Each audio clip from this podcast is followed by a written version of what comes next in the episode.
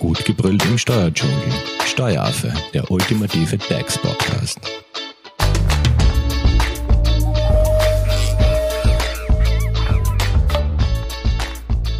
Hallo und herzlich willkommen beim Steueraffen. Steuerfreie Mitarbeitergewinnbeteiligung, das ist nach wie vor unser Thema. Wir sind jetzt beim dritten Teil angelangt, wo es darum geht, dass wir die häufigsten Fragen, die eben in der Praxis dazu auftauchen, von unserer Expertin beantworten lassen. Zu Gast im Studio ist Magister Jessica Kamani-Hofer von der Hofer Leitinger Steuerberatung. Hallo Jessica. Hallo Simone. Wo sind wir beim letzten Teil stehen geblieben? Da haben wir ja angefangen, die häufigsten Fragen zu beantworten äh, wie zum Thema äh, Anforderungen, ähm, aktive Arbeitnehmer, genau. Gruppenkriterien. Ich glaube, das haben wir in dem letzten Teil ganz gut zusammengefasst. Genau. Ähm, jetzt gibt es natürlich weitere Fragen und zwar ähm, vor allem was die Höhe anbelangt. Also wir haben ja gesagt, dass die Mitarbeitergewinnbeteiligung ja pro Jahr pro Mitarbeiter mit den 3000 Euro gedeckelt ist. Genau. Und dass das ja quasi auch vom Jahresumsatz oder vom genau, Jahresgewinn abhängt. Vom Gewinn abhängig ist, genau.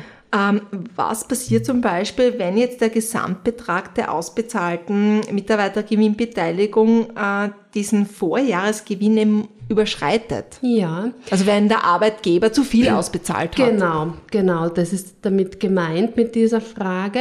Und da ist es so, dass man sich jedenfalls darüber einig ist, dass der übersteigende Betrag eben zu versteuern ist, weil eben die Mitarbeitergewinnbeteiligung gedeckelt ist, eben mit dem Gewinn des Vorjahres zum Beispiel.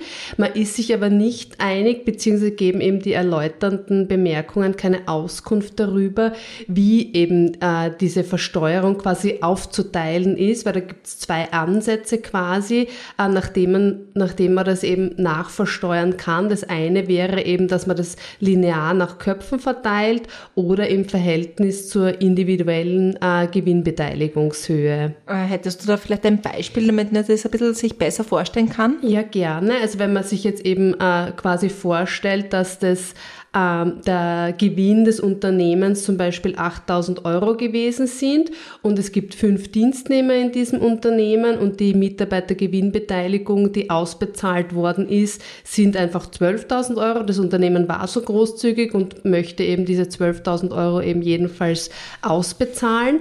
Ähm, dann könnte man, wenn man jetzt sagt, man verteilt diese möglichen 8.000 Euro eben auf diese fünf Dienstnehmer gleichmäßig, dann müsste jeder Mitarbeiter quasi 800 Euro nachversteuern.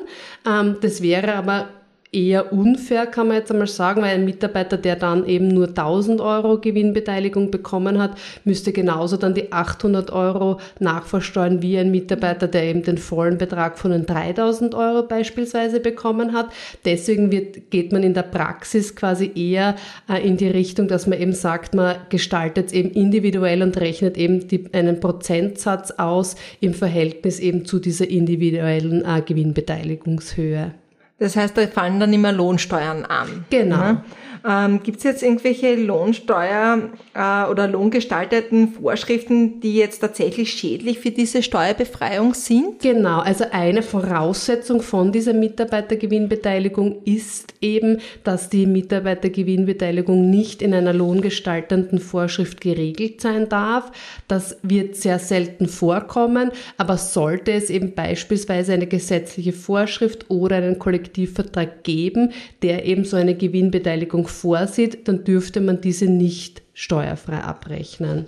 Das heißt, welche Formen von diesen, äh, du redest ja von Bezugsumwandlungen, ne, sind jetzt schädlich oder Genau, Bezugsumwandlung ist wieder was anderes. Ja. Lohngestaltende Vorschrift wäre eben schädlich, zum Beispiel eine gesetzliche Vorschrift oder ein Kollektivvertrag. Nicht schädlich, sagt man beispielsweise, wäre eine einzelvertragliche Vereinbarung.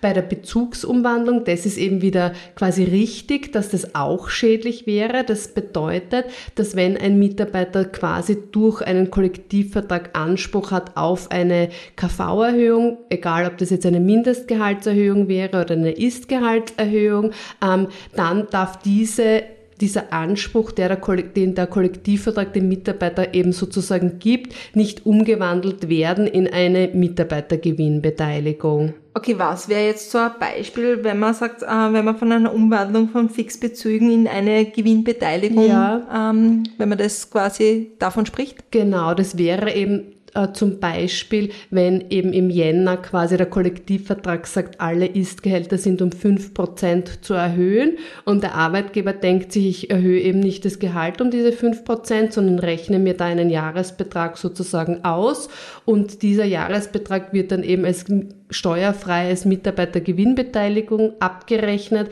dann wäre das eben nicht zulässig, beziehungsweise hätte man eben einfach nicht den Anspruch auf diese Steuerbefreiung. Und was ist, wenn jetzt zum Beispiel schon vor dem 01.01.2022 eine Gewinnbeteiligung vereinbart wurde? Das ist wieder was anderes. Also da ist man sich auch einig, dass das nicht schädlich ist. Das heißt, hat ein Mitarbeiter auch in den Vorjahren schon so eine Mitarbeitergewinnbeteiligung vereinbart gehabt, ohne dass es eben diese Steuerbefreiung gegeben hat, weil die gibt es ja eben erst seit heuer, äh, dann darf man bei dieser Vereinbarung bleiben und es wäre eben dennoch steuerfrei. Also das ist kein Problem, wenn die Vereinbarung schon vor dem 01.01.2022 ähm, vereinbart worden ist. Und was ist, wenn man jetzt das Spiel umkehrt und sagt, man hat diese, also eine zusätzliche äh, Gewinnbeteiligung, die man erst ab 1.1.2022, also danach halt gewährt? Genau, das wäre auch kein Problem. Äh, man muss halt auf die anderen Kriterien quasi wieder aufpassen, also dass man die 3000 Euro zum Beispiel nicht überschreitet. Dass eben die Voraussetzungen zusätzliche, genau, erfüllt sein. Kein Problem. Mhm. Und kann jetzt im selben Kalenderjahr sowohl eine steuerfreie Gewinnbeteiligung als auch eine steuerfreie Mitarbeiterkapitalbeteiligung gewährt werden? Also oder ja. ist das das Gleiche? Oder? Nein, das ist nicht das Gleiche. Bei der Mitarbeiterkapitalbeteiligung bekommt ein Mitarbeiter die Möglichkeit, zum Beispiel eben Aktien zu kaufen, wenn der Arbeitgeber eben eine AG ist. Und da hat man eben auch diesen Steuervorteil.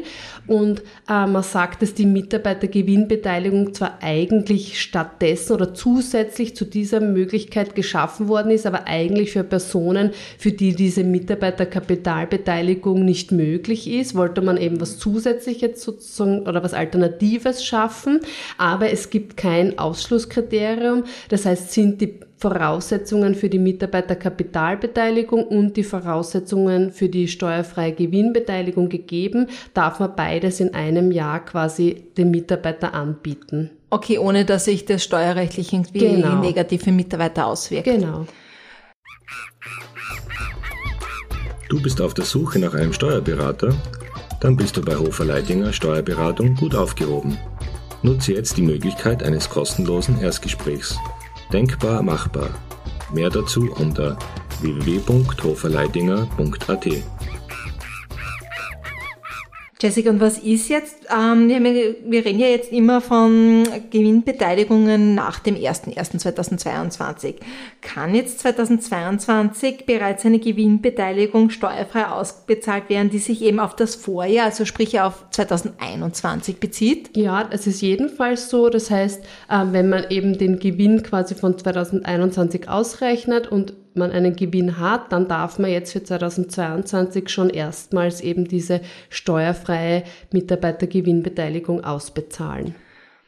Ähm, wir reden ja jetzt immer von steuerfrei. Genau. Ähm, bedeutet äh, diese Befreiung auch ähm, Gilt diese Befragung auch für Sozialversicherungsabgang und Lohnnebenkosten oder ja. wirklich nur für Lohnsteuer? Genau, die gilt nur für die Lohnsteuer, diese Befragung, also anders als bei der Corona-Prämie beispielsweise. Die war ja komplett abgabenfrei. Genau, die war komplett mhm. abgabenfrei und die Mitarbeitergewinnbeteiligung ist nur steuerfrei. Das heißt, Sozialversicherungsabgaben und Lohnnebenkosten sind zu leisten und in der Sozialversicherung muss man nur darauf achten, ob man damit rechnet, dass es im nächsten Jahr wieder ausbezahlt wird. Dann ist es in der Sozialversicherung eine Sonderzahlung. Wenn man sagt, na, man macht das ganz sicher heuer äh, ein einziges Mal, dann stellt sie in der Sozialversicherung einen laufenden Bezug dar. Aber es ist jedenfalls sozialversicherungspflichtig. Hättest du da vielleicht ein Beispiel? Also wenn man sagt, man zahlt jetzt da Mitarbeitergewinnbeteiligung in der Höhe von, was nehmen wir, 1800 Euro aus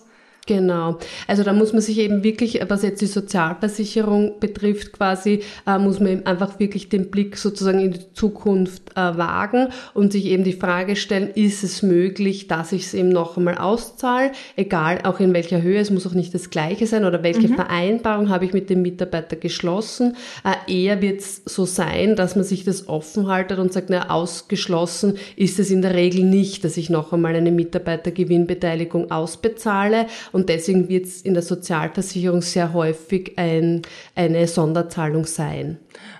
Okay, aber besteht prinzipiell jetzt da, wenn ich die jetzt als Arbeitgeber einmal auszahle, vom Mitarbeiter so ein Anspruch drauf, so quasi, dass er das doch jetzt regelmäßig jedes Jahr bekommt?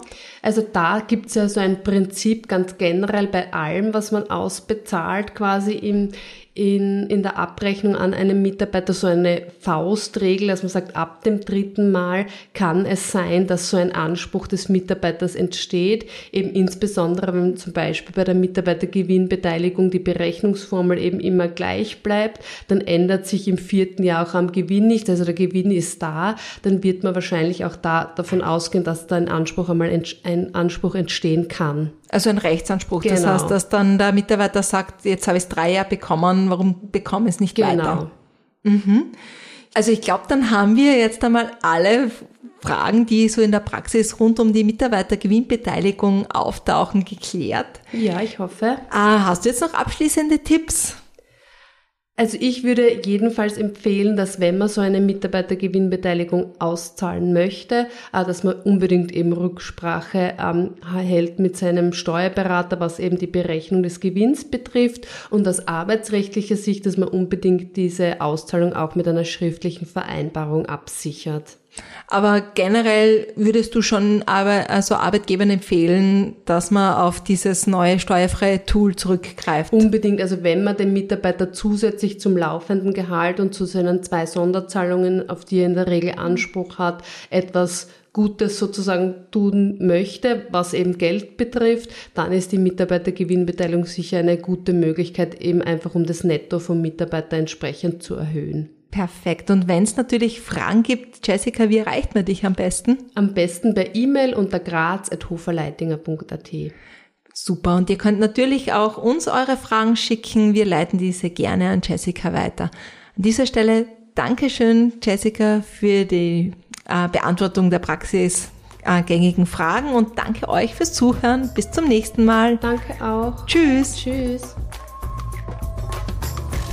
Das war Steueraffe. Wenn ihr noch Fragen, Wünsche oder Anregungen habt, nutzt die Social Media Kanäle. Den Steueraffen findet ihr auf Facebook und auf Instagram. Hinterlasst einfach ein Like oder einen Kommentar. Und wenn ihr keine Podcast-Folge mehr verpassen wollt, dann abonniert den Steueraffen in eurer favorisierten Podcast-App. Weitere Infos findet ihr auch unter www.steueraffe.at. Vielen Dank fürs Zuhören, bis zum nächsten Mal, wenn es wieder heißt, gut gebrüllt im Steuerdschungel.